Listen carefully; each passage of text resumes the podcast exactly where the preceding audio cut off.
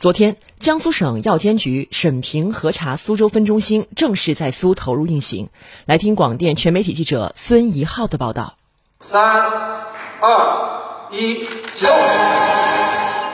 据介绍，江苏省药监局审评核查苏州分中心将按赋权承担区域内药品技术审评、注册核查、现场检查等多项服务。同时，还将开设便民服务窗口，为生物医药企业提供指导服务和政策咨询。作为该中心投运后的首单便民受理业务，苏州欧康维视生物科技有限公司相关负责人刘红英昨天就在窗口现场办理完成了企业药品生产许可证的变更。而原先这项业务需要企业派专人前往南京办理。缩短了很多时间，为整个苏州的一号产业生物医药的落地以及营商环境呢奠定了基础。江苏省药品监督管理局审评核查苏州分中心主任杨文刚表示，将进一步提升审评核查效率，为苏州医药产业加快发展提供一站式服务，